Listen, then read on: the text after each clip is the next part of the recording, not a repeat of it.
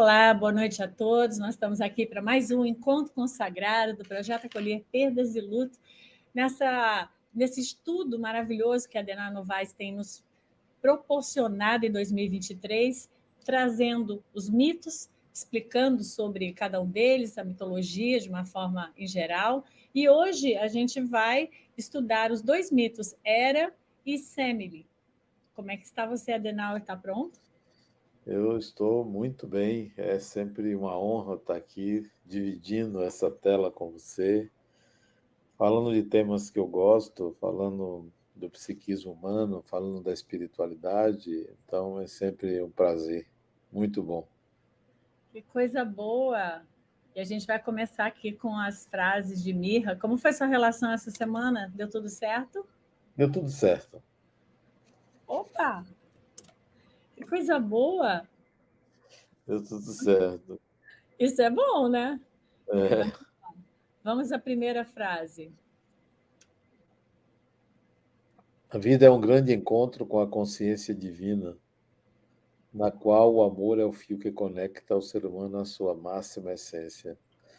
Eu penso que essa ideia ela vem ao encontro da certeza de que é, a fé que liga o ser humano ao divino, ela é frágil se não existir o amor, né?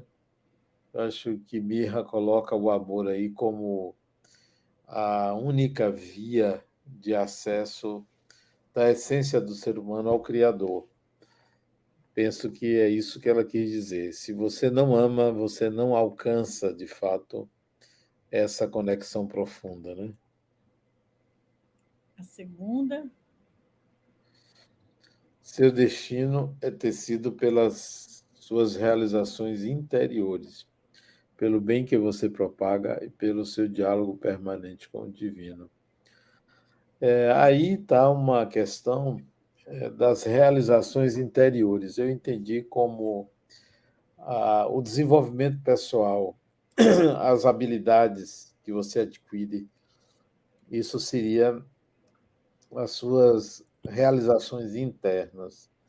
E o bem que você faz são realizações externas, né? O bem que você propaga são realizações externas. Esse casamento aí, junto com o diálogo com o divino, é, gera um destino, gera um futuro, gera a evolução do espírito. Ela se processa com integração de habilidades é, propagação do bem e a conexão com o divino. E a nossa terceira? Em todos os momentos de sua vida, nas horas mais difíceis, nas experiências mais duras, nunca esqueça de que sua essência é originária do amor que emana do, do divino. Interessante que quando esse pensamento veio à minha mente, é, eu antes da, da essência originária do divino, emana do divino, eu tinha pensado em que a nossa essência é semelhante à das estrelas. E cheguei a botar essa palavra, mas fui corrigido por ela. Não é isso que eu quero dizer. Né?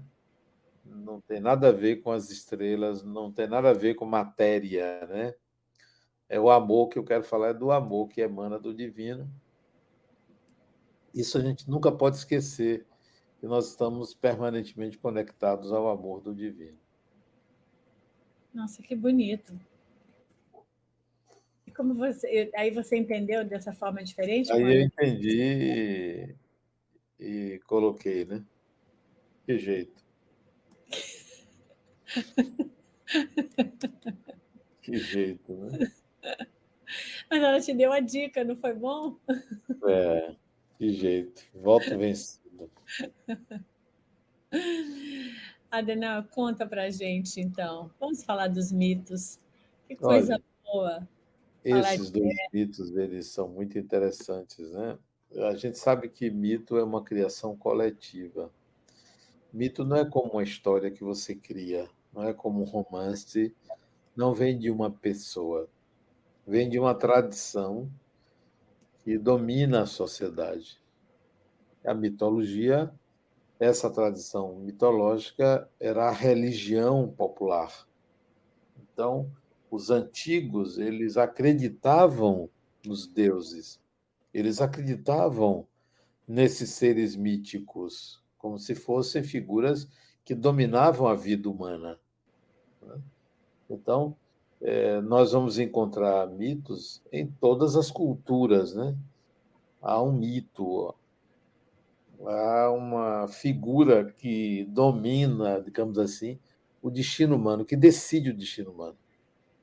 Porém, o estudo da mitologia nos levou a entender que a construção do mito, construção coletiva, obedece padrões, obedece arquétipos, obedece é, protocolos psíquicos.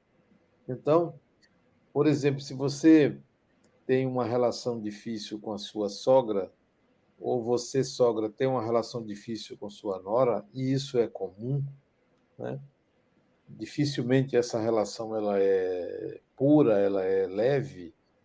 Geralmente é uma relação que começa com desconfiança entre sogra e nora. Você vai encontrar um mito e retrata isso, sem que diga que é a relação sogra e nora. Quando você pega, que eu já contei, o mito de Psique, em que Afrodite eh, a castiga, exige o cumprimento de tarefas, sequer a candidata a ser nora de Afrodite. Então, a tensão existente no mito entre a nora e a sogra é aquilo que acontece na vida real. Então, a mitologia, os mitos, eles é, representam, digamos assim, representam a arquitetura psíquica, o funcionamento da mente humana, o comportamento humano.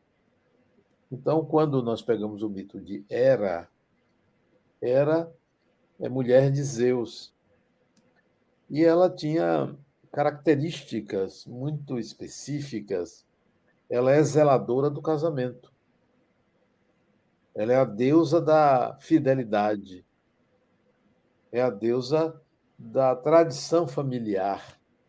É a deusa da união de duas pessoas.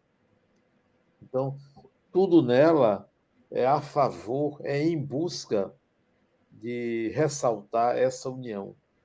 O marido, Zeus, era infiel. Tinha dezenas, centenas de casos, e ela sempre ali perseguindo as mulheres e os filhos dessas mulheres infiéis que o seu marido é, é, se acasalava, né? Então, isso na vida real é o que de fato acontece. A mulher cujo marido trai, ela tem raiva da outra. Isso está retratado no mito ela não aceita a prole da mulher, da amante. Mesmo que o marido se torne ex-marido, se separe por outros motivos que não seja traição, ela tem dificuldade de se relacionar com a nova mulher, muito menos com filhos, o filho do novo casamento. Então, a, a, o mito de Hera retrata a, cultura, o comportamento humano na relação é, homem-mulher, no cuidado que a mulher tem para é, acompanhar a vida do marido para não ser traída. Então, era é aquela que perseguia as traidoras, perseguia os filhos é, das mulheres infiéis, né? das amantes de Zeus. E Zeus ele sempre estava às voltas com uma nova amante. Dezenas de amantes ele teve. Então, o mito de Hera é o mito da, da do casamento, da, da, do acasalamento, né? da manutenção de uma relação, da importância da relação a dois. É o que retrata o mito de Hera. Né? É, você vai encontrar na mitologia grega o mito de Zeus, a quantidade de vezes e com quem ele traiu sua mulher. Então, Hera está presente porque ela acompanhava isso, ela é, buscava evitar que isso acontecesse e se vingava das mulheres. Então, esse é o mito de Hera.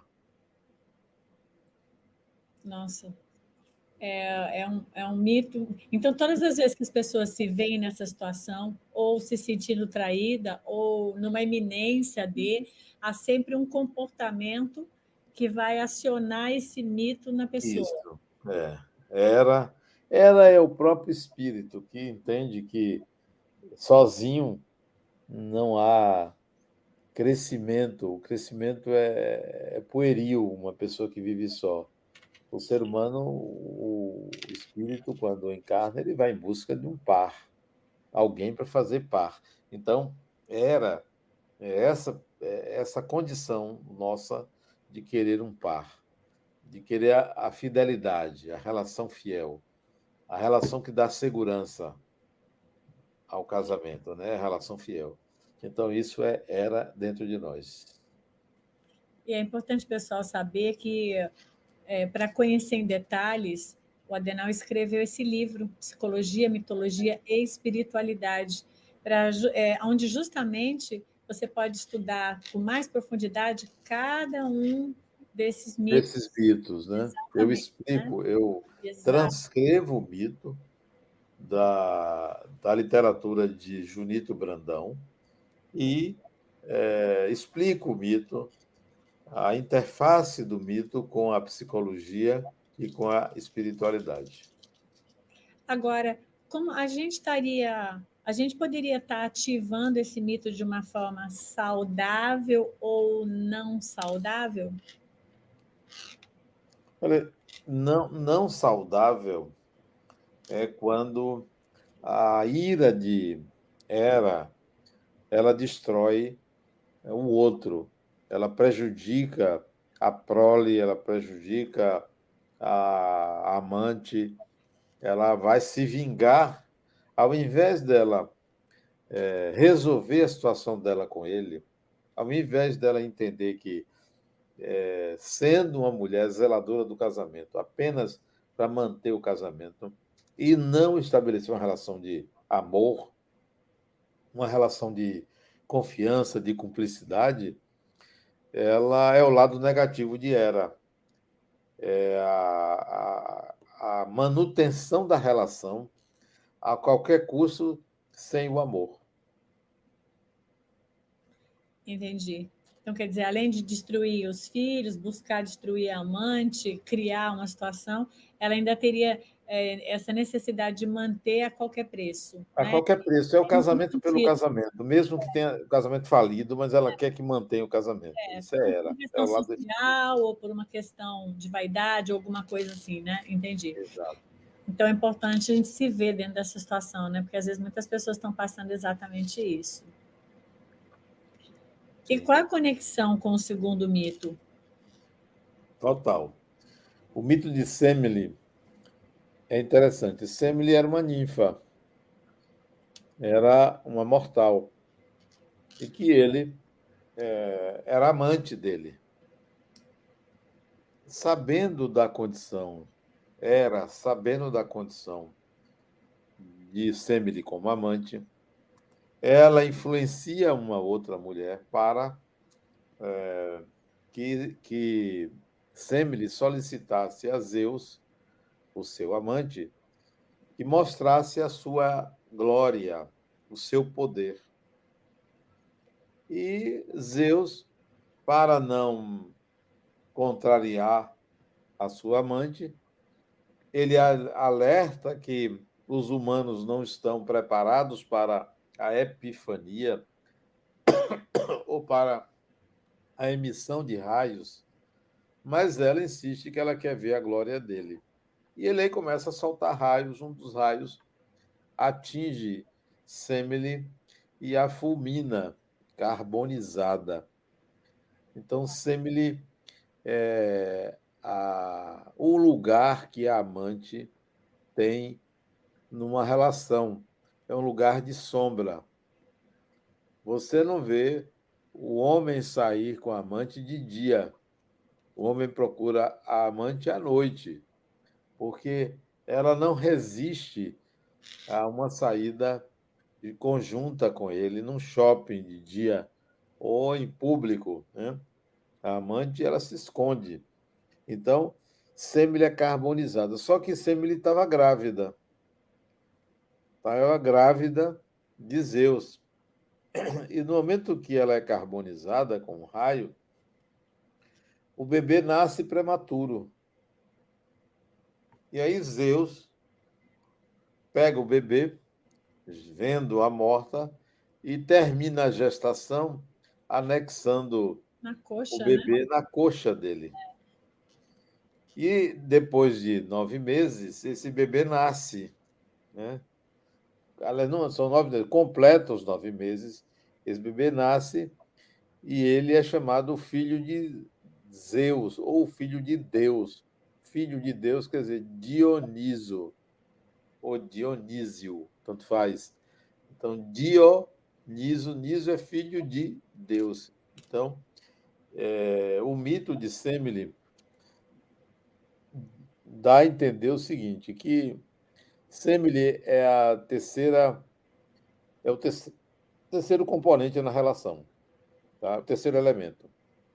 O que torna a relação instável. Não é uma relação estável. Ela aparentemente vai equilibrar o que falta no casamento, a amante, que é, é. o quê?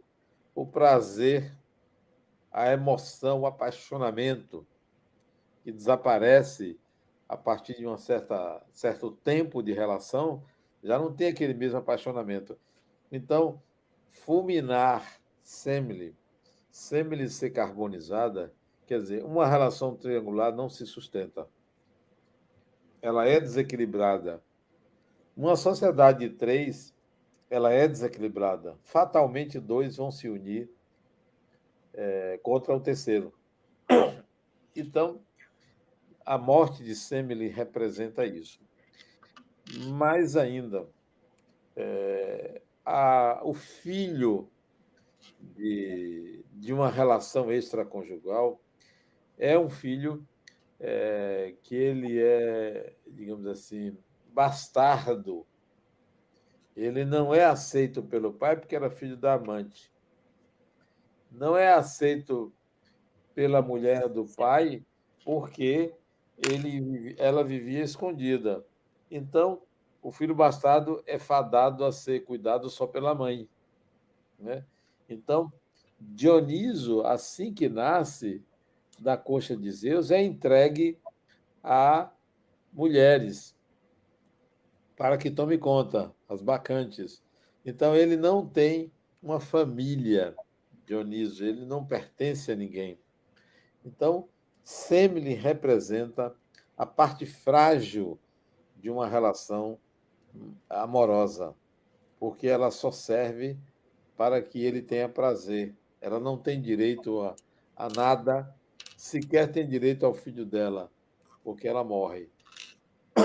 E geralmente a mulher amante, o homem também, mas a mulher amante, se produz muito, custa caro, não é? Tempo, dinheiro, saúde, então dura pouco. Embora você vá encontrar relações de amante que duram décadas, tem, mas em geral duram pouco porque a mulher não aguenta. Ela quer o lugar, ela quer chegar no lugar de ser a esposa. Toda amante quer o lugar de esposa. É. Então, é um lugar, ela é carbonizada porque é um lugar que não existe, é um lugar sombrio, não tem visibilidade. Né? É. Então, esse é o mito de Semele. Era é que é responsável por fazer com que ela exija isso do marido, exija que ele mostre o poder dele. Né? E é isso que faz ela morrer.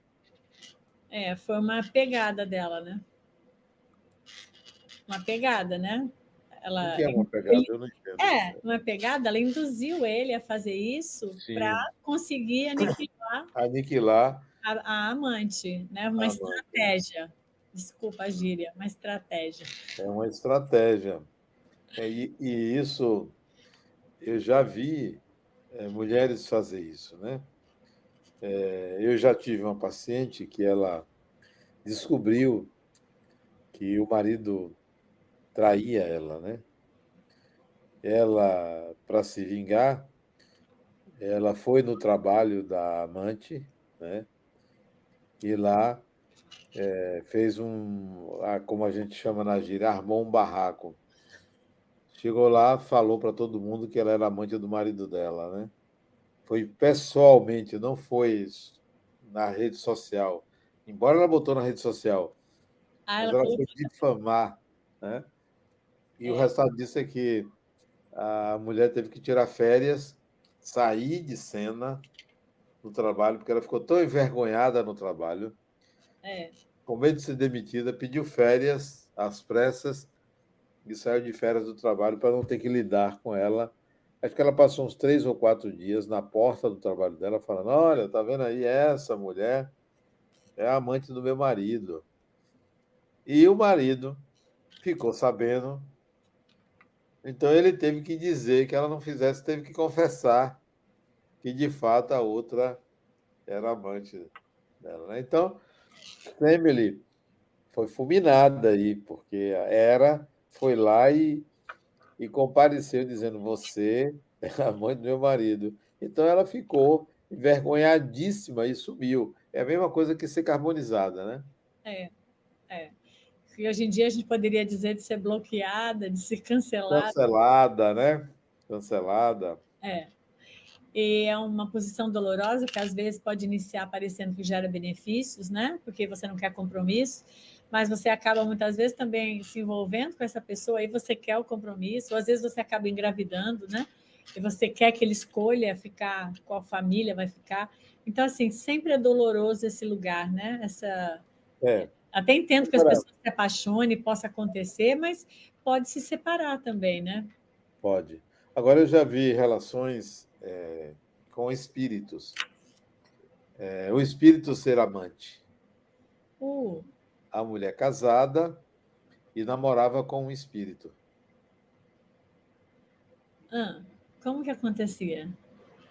Ela se encontrava com ele. Desdobrada. Não só mediunicamente, quanto desdobrada. E um dia ela se apaixonou por ele, né? Ah. Foi um, um, namorado ou marido dela em outra vida, estava desencarnado. Eles se reencontraram, ele desencarnado, ela encarnada. E ela voltou a se apaixonar por ele. E um dia ela falou para o marido que ela estava apaixonada por um espírito que foi namorado dela em outra vida. O marido disse: tudo bem. É um espírito, se fosse fisicamente uma pessoa, eu jamais aceitaria. Mas é o espírito, pode continuar falando com ele. e ela continuou. Né? É, eu já vi casos na literatura e de ouvir de alguém desencarnado querer se aproximar em função de ter tido um vínculo com aquela pessoa, né? Sim, sim. Mas a pessoa ficar assim namorando. É... Namorando. E não foi um caso só. Ah. Eu já atendi quatro, nesses anos de profissão, só quatro mulheres que se relacionavam com pessoas desencarnadas. Relacionamento amoroso. Então, nem todas eram casadas. Das quatro, duas eram casadas. E os respectivos maridos ficaram sabendo. As outras duas eram solteiras e ah. se relacionavam com pessoas desencarnadas. É. Então, esse triângulo amoroso também não é... encarnado também existe, né? Também existe. Agora também fica complexo, né, Adenauer? Muito complexo. Né? Fica muito, muito complexo. complexo. Você vai encontrar um triângulo amoroso no nosso lar. No nosso lar. Que ele mora com as duas mulheres, mas uma delas ele trata como irmã. É, exato. Foi a segunda esposa lá dele, né? Aí eu acho que é diferente, né, Dana? Porque diferente, né? Você gera uma amizade, né? É um tudo bem, é uma amizade que fica, coisa e tal, né?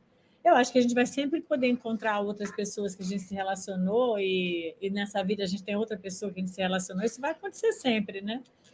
Mas Sim. é um pouco diferente.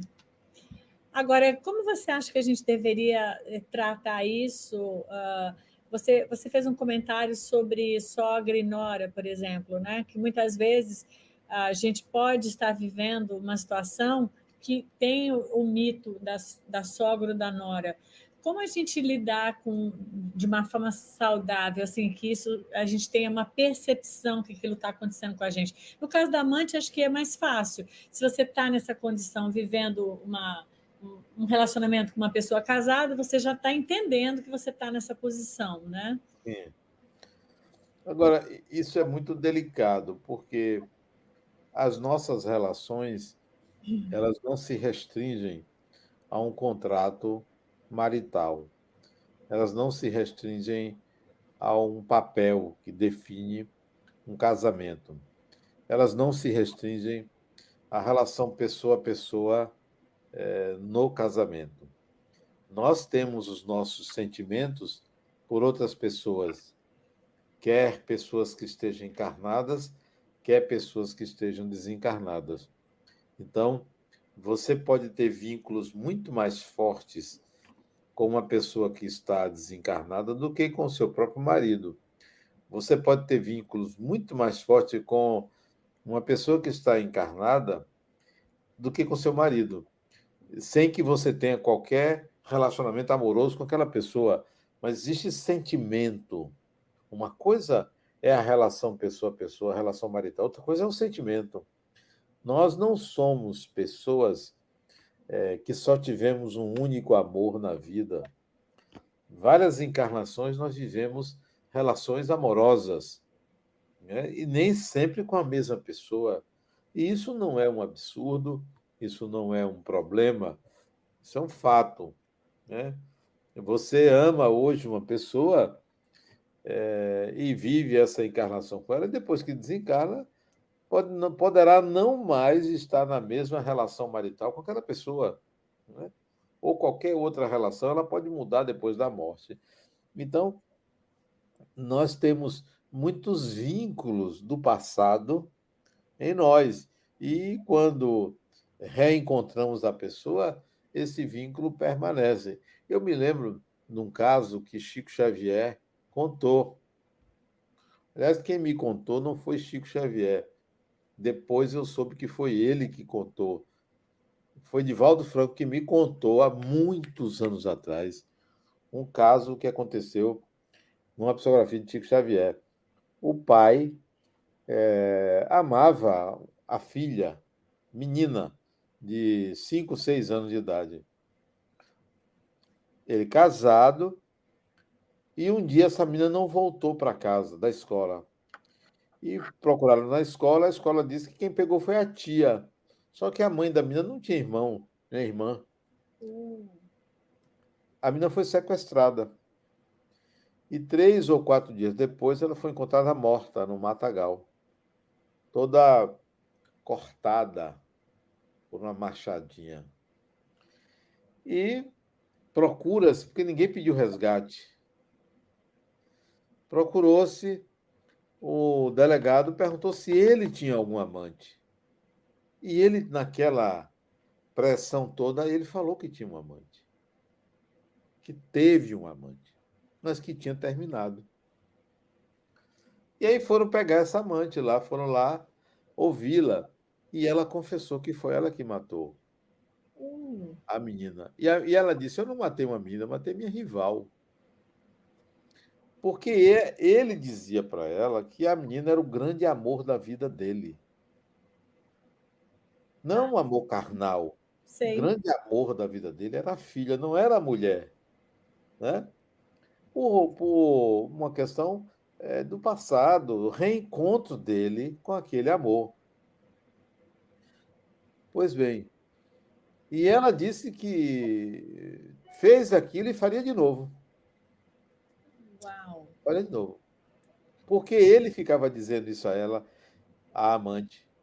Então ele criou na mente da amante um ciúme doentio. A menina, ele, foi, a família foi procurar Chico Xavier, o pai e a mãe. Alguns meses depois, Chico psicografa uma carta da menina para o pai explicando que o, que o pai teve vontade de matar a amante. Ok.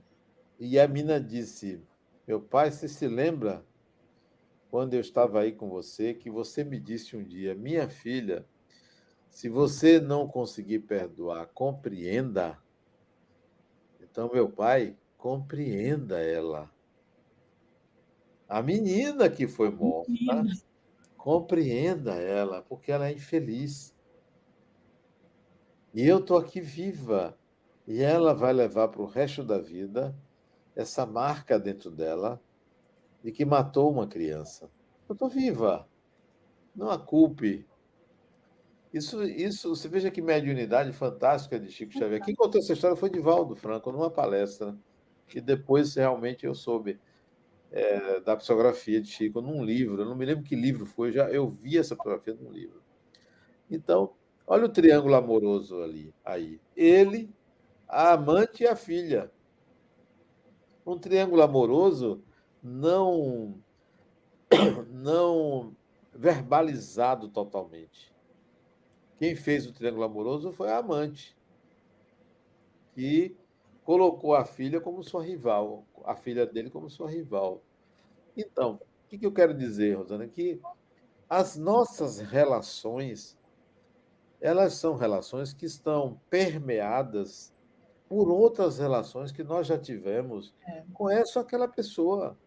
É. Quanta gente na sua vida você ama? Não, não tem nenhum desejo sexual, você ama a pessoa por uma simpatia de coração. Então são reencontros. É. Reencontros. Né? Então, é. a, gente, a gente não pode negar isso. Não, não é possível negar isso. Né? É, e nem deve. E eu, eu, Hoje eu estava atendendo uma pessoa justamente nessa dinâmica, que é uma outra dinâmica, mas que se parece com essa, né? Um triângulo amoroso entre uma mãe, uma filha e um pai. Então, a, a filha tem ciúmes da mãe, que controla o pai, e ela quer sempre libertar o pai daquele controle da mãe. E a mãe tem ciúmes da filha, porque é, são duas filhas, mas ela é a predileta do pai. É, a identidade deles é muito evidente. E a mãe está sempre dando aquela boicotadinha Exatamente. nela. A mãe ama ela, eu não tenho nenhuma dúvida. Exatamente. Mas tem aquela alfinetadinha que ela não é a, não é a pessoa que ela prefere, ela não protege como deveria. E, e, elas ficam numa relação que eu estava dizendo à pessoa que eu atendo, né? Você pode ser o desfecho disso converse com a sua criança e diga: olha, o que sua, minha mãe fez lá na, na infância, porque tem muitas marcas da infância de negligência dessa mãe. Hoje você pode suprir isso. Agora, fique consciente que o, o, o, grande problema com a sua, você e sua mãe é o triângulo amoroso. Então, muito do que sua mãe faz é o triângulo amoroso, não é uma perseguição à sua pessoa, mas ao que ela sente no sentido de de insegurança por aquilo Exatamente. que seu pai sente por você. Então, quando você está ciente disso, eu acho que é diferente, porque você começa a ter um espaço, você de olhar para aquela pessoa, entendendo, como o Espírito disse, entendendo para poder é, ocupar esse seu lugar de uma forma diferente. Agora, como filha, apoiando essa mãe, aprendendo né, entendendo, não fazendo mais essa ponte né, entre a mãe e o pai lá de disputa, né, se colocando num outro lugar para que amenize essa relação e elas possam aprender a se gostar um pouco mais, né, vamos dizer, nem vou dizer amar, mas se respeitar, coisa e tal. E isso está na mão de quem descobre isso primeiro. Né? Porque se você fica ciente, você pode dar esse espaço. Claro, a mãe dela não tem noção espiritual, está um pouco mais distante de poder dar conta disso. Mas ela não, ela poderia, né? É uma escolha. Foi isso que eu falei hoje, é uma escolha que você pode fazer, ou então você vai estar sempre é, sentindo vítima dessa mãe que te abandonou, que não foi legal com você, etc. e tal, né? Então é muito importante a gente é, entender a nossa condição pessoal, né? aquilo que nos abarca. E eu acho que, voltando naquilo que você tinha dito, quando a gente encontra esses grandes amores, é, sim, a gente deve deixar frutificar, claro, com respeito, com Exato. entendendo eu os acho, eu acho bonito vida. isso, esses reencontros, Rosana. Eu acho bonito, eu acho que isso representa a grandeza da vida, onde o amor não cessa, não acaba porque houve uma morte, porque se morreu Isso não acaba, a gente guarda no coração essa, esses sentimentos é, é, agradáveis. O amor, ele permanece. Você não deixa de amar uma pessoa porque ela morreu. Outro detalhe também, vale a pena salientar, já que nós entramos nessa, nessa esfera, eu também atendo pessoas que foram traídas, né? como era, era, era traída, e é, ficaram com raiva dos seus maridos e, e transformaram eles em ex-maridos. Se separaram. Ok. E continuaram com raiva deles. Mas eu descobri em alguns casos a, da mulher, ela continuar amando ele e ficar com raiva de si mesma, porque, porque ainda ama o marido que a traiu. E eu digo: não, não tenha raiva disso, não. Porque se você ama, por que, que você vai deixar de amar? Porque foi traída? Você pode não querer conviver, não querer uma relação marital. Você não precisa ter raiva da pessoa. Né? Continue amando a pessoa. Agora, você já sabe que você não pode confiar naquela pessoa que lhe traiu. Mas continue amando, não precisa ter raiva. E essa raiva, às vezes, era dirigida para a mulher com Nova. quem é, Só que ele está agora. Há que entender que Semele, Semele na história aí, ela não é a culpada por isso. Há um homem que não considerava o casamento. É. Há um homem que tratou o casamento como algo sem a menor importância, que é o traidor. É. E não, não... ele é a responsabilidade, mas como você ama ele, é, ele você consegue dar uma desculpinha. É sempre a invasora que fez a cabeça do coitadinho dele, né? Então a gente coloca o, o marido, porque como a gente ainda ama e quer de repente manter ali aquilo, a víbora sempre fica a semile, né? O de fora. E Outra... o de fora não é a pessoa que tem responsabilidade com você, é Sim. é ele, né? Outra coisa que eu já noto nessas relações de traição, quando o homem é o amante, eu já atendi mulheres casadas que tinham um amante. Ela casada e tinha um amante. Quando o homem, quando a mulher tem um amante, que é, é mais raro, mas existe, é mais comum o homem ter, ela é mais possessiva, ela não quer abrir mão dos dois relacionamentos. E, em geral, esse homem amante trai a mulher. Ele não quer ficar no lugar inferior de ser amante. E ele então, tem uma outra, tem uma mulher. Esse amante, se for solteiro, ele busca outra mulher para compensar o lugar de inferioridade que ele está sendo colocado por ela. Aí ele tem um amante. Ele é até capaz de se casar com outra mulher para provocar a sua amante, né? o lugar de amante. Né? É muito interessante. Então, a, a, o triângulo amoroso ele é instável. Toda relação a três ela é instável. Há sempre uma, uma desconfiança, há sempre uma tentativa de, de desestabilizar a relação, né? Agora, eu acho que há o perdão e de muitas pessoas, eu conheço várias Sim. pessoas, mas eu percebo que nem sempre o perdão vem associado com a confiança. Então, a pessoa perdoa, mas está sempre ali de olho, de olho, de, de olho. olho. Então, esse de olho, eu, eu conheci até algumas pessoas que viveram isso e depois acabaram se separando, porque a, a desconfiança vai consumindo né? Mesmo que o outro não está fazendo nada, mas vai consumindo.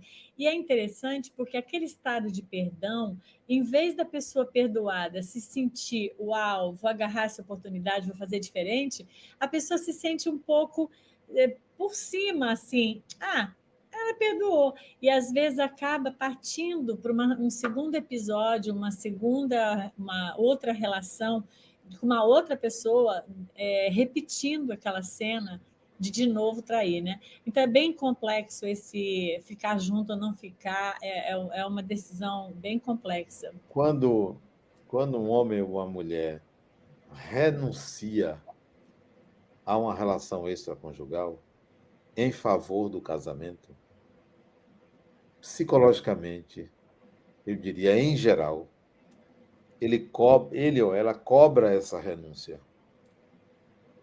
é. Eu escolhi você. Então, seja muito boa, é. ou seja muito bom, porque eu escolhi você. Você me deve isto. Uau. Entende? É. E isso desestabiliza a relação. A relação fica a relação de Hera com Zeus. Né? A relação de amor, a relação livre, livre não, não é o termo, a relação natural, espontânea, ela é quebrada por essa exigência, é. por essa cobrança. É. E fica sempre aquela sombra de que a outra tinha alguma coisa melhor que você para o outro a ter escolhido, né? Então Sim. fica aquele sentimento de inferioridade também, além da raiva, né? Então eu acho que é, isso gera muita dor no, no decorrer do tempo. Eu assisti um documentário aí dos Estados Unidos de um homem.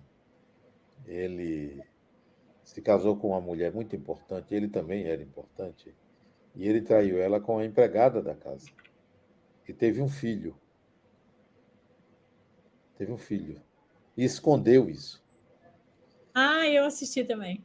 Schwarzenegger. Schwarzenegger, né? Eu assisti. Assisti um documentário muito bom, um homem muito que bom. foi foi muito bom. Foi bem teve sucesso, foi bem sucedido muito. em três áreas da vida completamente diferentes: fisiculturista, político e, e ator. ator. É. Então, ela a mulher dele, a Kennedy, né? Ela parece que não perdoou ele, né? Não perdoou ele. Mas também esse não perdão estava associado a outros comportamentos dele com ela, né? Ela não, creio eu, porque isso não aparece no documentário. É, a separação dele com ela, dela, Maria, né? Também se deveu a outros fatores além da traição conjugal. Ele chegou a pedir perdão publicamente, ele foi. falou, né? Que foi um erro na vida dele, que ele machucou pessoas. Ele foi até muito elegante foi. ao declarar tudo, né? Mas ela não aceitou, não continuou, porque tinha outras coisas, né? É, por sinal, eu aconselho a assistir, porque o documentário é muito, muito bom, porque bom. Ele, ele mostra uma pessoa bem sucedida na vida e era uma pessoa e conseguia estar bem com todo mundo, né? É. Não, e ele mostra o foco, ele tinha certeza que ele ia conseguir aquilo na mente dele, né? Ele e ele foi determinado. Determinado. Palavra, é. Um sujeito determinado, né? Focado é. no que ele queria, imigrante, né? Imigrante, imagina imigrante. ser um governador. É Exatamente. E, e, dizem que foi um dos melhores governadores que a Califórnia teve. Né? Agora, é, esses deslizes, eu vejo que. Vou chamar de deslize, talvez não é nem justo, né? Acho que é uma coisa bem pior do que um deslize, né? Mas vou chamar de deslize porque a gente também não está julgando ninguém. Mas esses deslizes, ah, eu sinto às vezes que até a posição de muita fama que a pessoa exerce ela acaba tendo uma pressão muito grande de, é, de quem ela é. Eu vejo isso muito assim nos artistas, que a gente vê notícia, a, a dificuldade de manter uma identidade e a confusão que se cria com o personagem. É um personagem, né? Você é um, um personagem que está ativado o tempo todo na beleza, no, na riqueza. No... Então, eu, eu vejo que, por isso, muitos é, se envolvem com drogas, muitos se envolvem em confusões, em transtornos, muitos têm problemas, né? Porque é um lugar que é. eu, a gente, eu não conheço, mas é um lugar que parece bem doloroso. É um lugar difícil, o lugar do sucesso, o lugar do número um, o lugar de destaque. O poder começa a dominar o eu. Dominar. E esse poder busca válvulas de escape. É. Né? Busca o prazer, que pode é. ser a droga, que pode ser o sexo, que pode ser é. a compulsão é, alimentar, pode ser a compulsão de compra. Busca-se um prazer. Eu me lembro de uma, uma entrevista de Michael Jackson, que ele, ele saía escondido do público para comprar. E um dia ele entrou numa loja de móveis e chegou lá, saiu dizendo para o assistente: compre aquele, compre aquele, compre aquele. E foi mais de um milhão de dólar a compra. Só que ele não tinha esse dinheiro em caixa. Então teve que se buscar recursos em caixa. Ele tinha patrimônio, recurso para pagar aquilo ali. Ele tinha uma vontade de gastar muito grande. Isso vinha de onde? Desse poder, desse sucesso. Né? Isso para citar Michael Jackson numa experiência de compulsão de compra, né? compras caríssimas e que ele estava sem caixa naquele momento. Né? Mas Adenal, sabe o que eu acho? O ano que vem, a gente deveria fazer um ano só de comentários assim, de documentários ou filmes que fossem relevantes. A gente assistia, avisava o público com antecedência, o que você acha? E a gente fazia comentários que fossem do dia a dia, filmes que trouxessem assim, ó, você vê, a gente está falando um documentário dentro de um parâmetro tão saudável que é a gente poder olhar para essa nossa. E a gente ainda quer imitar essas pessoas, né? Muitas, deixa, eu, né? deixa eu antecipar para você. Fala. Em novembro, 7 de novembro, em 5 de dezembro do ano passado, em 9 de janeiro, em 6 de março, em 5 de maio, em 26 de junho, em, e agora, no dia 31 de julho, eu comento filmes oh. à luz da psicologia do espírito. Eu comentei Lendas da Paixão, O Advogado do Diabo, Nossa. Cidade dos Anjos, Isso. Encontro Marcado, Feitiço do Tempo, Um Homem de Família, e no dia 31 de julho eu vou comentar O Homem Bicentenário. Nossa! No Instagram é, do Instituto e no meu Instagram. Esses comentários estão lá no Instagram do Instituto. Que maravilha! né? E no Comente. grupo. Que delícia, Denal. Isso é aberto para o público? Isso é aberto. É para um. Eu boto no Zoom com o é. grupo é. da formação link... ah, transmito pessoal... pelo Instagram. Ah, tá, mas é o pessoal que está fazendo a formação, né? A formação. Mas Sim. eu transmito no meu Instagram ou no Instagram do Instituto. Ah, tá. Que ótimo! Então está lá gravado. Então, então dia que... 31 de julho, quem quiser, é uma segunda-feira, ah. é, às sete e meia da noite, daqui do Brasil, ah. seis e meia aí dos Estados Unidos, dia Deixa 30 de julho, eu vou comentar o filme O Homem Bicentenário. Que horas? Sete e meia da noite. Sete e meia da noite. Aqui do Brasil, sete e meia. Então, nós temos uma programação de um filme Ai, por mês que eu comento. Ai, que maravilha! Então, então esse documentário de Schwarzenegger seria ótimo comentar, porque acho... é uma, uma pessoa conhecida. Não, né? e você tem que comentar um, um filme. Você assistiu Otto? Otto? Um homem chamado Otto? Não. Ah, imperdível. Ah, vou, vou ah, anotar aqui. Netflix, um homem chamado Otto. É absolutamente oh. fantástico. Homem. Ele é com o ah, Tom Hanks. Tom Hanks, né? Então, imagina, é maravilhoso. Eu adorei. Eu e Luz tentamos para assistir, choramos! Olhava a cara do outro de emoção que o filme traz para você. Ah, já anotei aqui, um homem chamado Otto. É lindo o filme, assista, Netflix, você vai amar. Muito bom. Então, então, ó, então essa programação do ano que vem, acho que eu já vi o que você estava fazendo, não funcionou. É. Nós podemos fazer isso no ano que vem. Podemos? É, comentar filmes. Eu acho, a gente podia, mas assim, dentro, você vai ver, o Otton, na minha, assim, como a gente falou do Schwarzenegger, com, a, o Otton é um, é um filme sobre o luto incrível sobre uma saída assim é, da pessoa do luto. E a gente poderia pegar exatamente temas e ir atrás do filme dentro né, da ligação assim daquele Sim. tempo. Tem filmes fantásticos. Nossa, Aqui a gente, eu, eu, eu passo para o grupo filme, ah, eles assistem, assistem, eu comento e eles fazem perguntas. Nossa, então, a gente poderia fazer exatamente assim. Né? A gente, com antecedência, passa da semana do, do mês que vem e a gente, as pessoas que quiserem assistir. ano que vem. Vamos. Vamos selecionar outros que são diferentes do que você outros já comentou. É, é. Vou começar a colecionar. O Otto vai ser um deles. É eu muito... vou ver, eu vou assistir, já anotei ali. A gente pode depois fazer umas trocas de listinha, porque eu assisto uns Sim. filmes, são ótimos, muito bons. Gente, que gostoso. Eu queria só, antes da gente terminar, escrever aqui, ó. Ah, o Will escreveu. Não, peraí. É, tem uma pergunta do Daniel. Na vinculação de Semele com Zeus, que sequência com Hera poderíamos projetar a relação entre a ex-esposa e a atual do ex-marido, que inferniza a, a atual de infidelidade do marido para criar ciúmes e separá-los? É, você veja que isso não é incomum. Isso acontece muito, né? A ex-esposa fica com raiva da ex-amante, né? E quer separar, né? É o lugar de Hera. A ex-esposa está no lugar de Hera e a esposa atual está no lugar de Semele.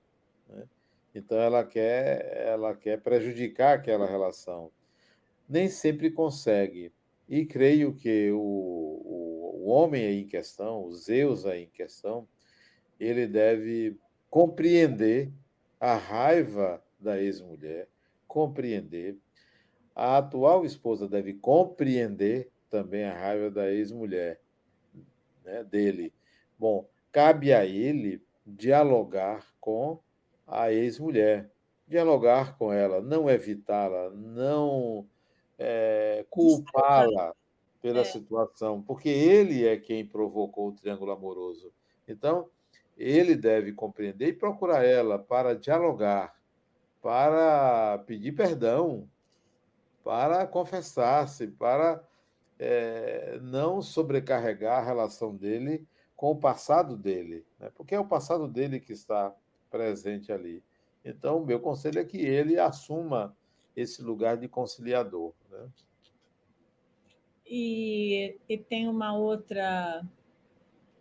Não é, não é pergunta. O William falou: é, boa noite, é, boa noite a todos os irmãos da doutrina espírita. Desejo uma noite linda de sexta-feira, muita paz, carinho. É, não é só um comentário. Obrigada, William pela boa noite, pelo desejo que você está tendo, sem dúvida. A, a Elaine escreveu algo assim: eu sempre digo que tenho mais ciúmes agora do sufoco do que antes. Sufoco é apelido do esposo dela, que faleceu de Covid. A Elaine é do projeto. Então, quando você fez aquele comentário de que muitas vezes a pessoa vai para a vida espiritual, é, ela fala que agora ela sente que o marido está livre na vida espiritual e ela sente.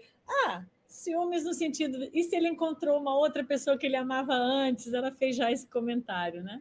Agora, é, Elaine, eu, eu penso o seguinte: é, eu entendo o seu ciúme, eu entendo, mas é, se eu fosse casado com você e eu desencarnasse e você é, se relacionasse com outro homem e eu amando você e você me amando, eu entenderia você se relacionar com outro homem, eu entenderia a sua liberdade de conviver com outra pessoa, porque isso lhe traria, é, digamos, crescimento ao lado de um outro homem, refazendo a sua vida, é, sendo um pai para os seus filhos, etc. Então, eu entenderia, e nem por isso deixaria de amar aguardaria a sua desencarnação para ver se nós temos ainda a possibilidade de continuidade. E enquanto isso, eu desencarnado, eu também iria me relacionar com outra pessoa,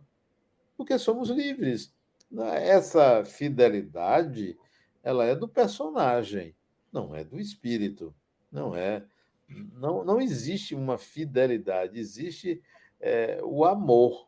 Você ama então, é aquela pessoa que você deve escolher para conviver se é amada. Também pode não ser amada, né? Agora, Adena, então... partindo do ponto assim, que vamos supor que a, a, a pessoa tem um casamento aqui bem gostoso e tem um amor muito grande por essa pessoa e a gente parte, né? E, mas a gente também teve, a gente está chegando, vamos supor, num, num, nível de relacionamento que cada vez mais, uma hipótese, em cada vida a gente vai conseguindo ter relacionamentos ótimos, respeitosos, sim, gostosos. Sim. Então, de, uma, de um ponto para frente, a gente vai tendo várias encarnações com diversos amores sim. gostosos, maravilhosos.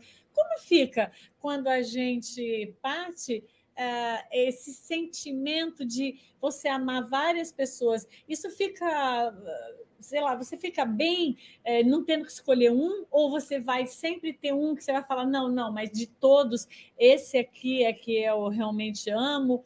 É, como fica isso um pouco? Eu, eu, eu penso que o espírito é livre.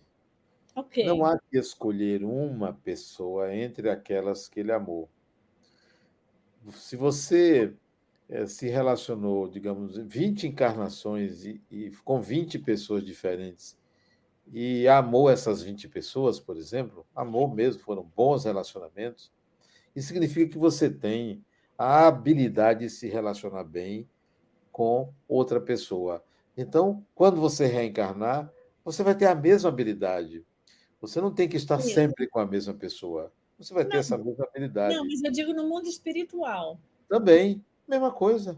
Mesma coisa, não tem que então, escolher. A gente, a gente chega lá e fica tudo meio amigo. Assim, a gente não vai ter uma preferência, a gente não vai ter uma pessoa não, que a gente vai estar mais peraí, Vamos admitir que você encontre essas pessoas, porque você é. não vai encontrar todo mundo. Talvez encontre, porque a gente mesmo tem razão. Vamos dizer que você encontra, mas é. se você encontra, não se esqueça que você é vinculada a grupos. Ah, né? tá. É, Você mas... não vai dizer, peraí, eu tenho um amor lá na China, eu vou lá.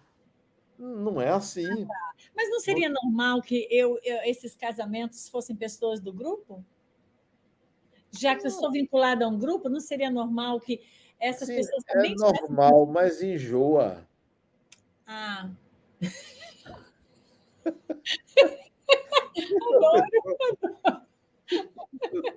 Adoro. Ô, fulana, Lembra, Fulano? Lembra, Fulana, que a gente foi isso, foi aquilo? Foi bom, né? Mas vamos continuar diversificando? Ah, tá, entendi. Então, tá, então a gente vai ter vontade de amar outros e os outros também. Então, é, a gente se acha que cada vez mais que a gente vai. Porque, por exemplo, eu entendo, a Elaine está falando de um sentimento aqui da matéria. É, mas você acha que na vida espiritual a gente pode ter uma tendência, à medida que a compreensão amplia, da gente entender. Aquele amor foi um amor. É. A gente teve um grande amigo, um grande irmão, a gente viveu é. algo e está tudo bem. E nós não vamos ficar ali atrás, a não ser que a gente esteja apegado ao personagem. Daí eu, eu me lembro, eu me lembro. Minha irmã, ela teve três casamentos nessa, nessa vida toda, três casamentos. E no dia do aniversário dele, ela chamou dela, ela chamou os três ex-maridos, que foram com as suas atuais esposas. E foram lá, ficaram na mesma mesa, a mesa dos ex-maridos dela. Eu acho isso ótimo. Ótimo. Isso é maravilhoso. É. Então, se desencarnar, encontrar seus ex, se relacionar com outras pessoas, que bom, que ótimo. E você é. dizer assim, fulana, você é casado com ele hoje, vivemos uma boa relação. Você, é. você sabe das manias dele, então dá uma figurinha. Tá, então talvez a gente encontre na vida espiritual, porque a pessoa também está desencarnada, um queira o bem ao outro, um ajude o outro, até pode uma outra encarnação de novo a gente fazer esse par, ou pode vir numa outra condição de filho, eh, amigo, sei lá. E, e aqueles que a gente vai criando mais afeto, a gente tem uma tendência de repetir mais, não tem? De voltar com outros personagens, não é, Adenal? Porque a gente faz parte de um grupo. Sim, sim. Tá. Então, é natural que naquele grupo a gente se ajude. Nessa vida a gente foi isso, vamos na outra ser isso, para um continuar ajudando o outro a evoluir. Porque, na verdade, o processo da relação não é o apego, é apenas para a gente poder é, conseguir evoluir através daquela parceria, né? De um Exatamente. Tá. Parcerias saudáveis, não saudáveis. a mesma pessoa. Então, né? à medida que você vai ficando mais consciente disso, você vai entendendo que essa parceria mudou, vamos mudar. Ou eu quero até fazer parceria, mas aquele outro nessa vida não está afim. Ele não vai tá fazer disponível, Não está disponível, tá? Disponível, é. Exato. Não está disponível, tá. É. É, eu acho, acho que é legal. Porque no nosso lar, é, é, uma se identifica como majoritária ali. Como mulher e a outra como irmã. Exatamente. Então, ali, ali ficou uma como a, a pessoa, né? Mas tudo bem. Maravilhoso, adorei. Gente, um abraço, viu? Que vocês tenham um fim de semana assim, com muita luz. E até dia 11. Viu?